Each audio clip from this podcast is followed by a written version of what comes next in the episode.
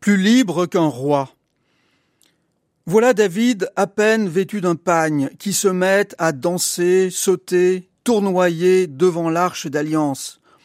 Or, nous apprenons du regard méprisant de Michal, femme de haut rang, qu'en se comportant de la sorte, David contrevient à ce qui se fait. Cela, personne, pas même le roi, surtout le roi, garant des bons usages, ne peut y déroger sans déshonneur.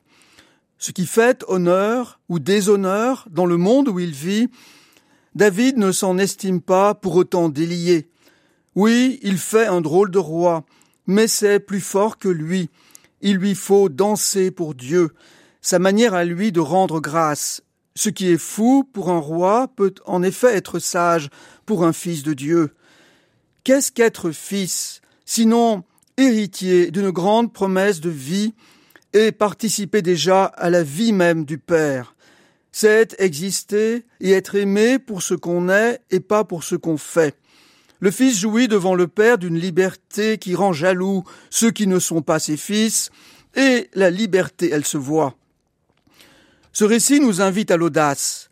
Il nous dit en particulier que la foi ne nous contraint pas à une manière rigide et codifiée de vivre. Elle nous met sur un chemin de vie spirituelle qui est le nôtre et pas celui d'un autre. En osant y aller, nous nous trouverons tôt ou tard en but à l'incompréhension de ceux pour qui vivre en chrétien exige de suivre avec scrupule les règles d'un comportement bien défini. Mais nous croiserons aussi les pas de tous ceux qui, dans le bon sens de leur foi, savent reconnaître partout où elle est à l'œuvre la liberté des fils de Dieu.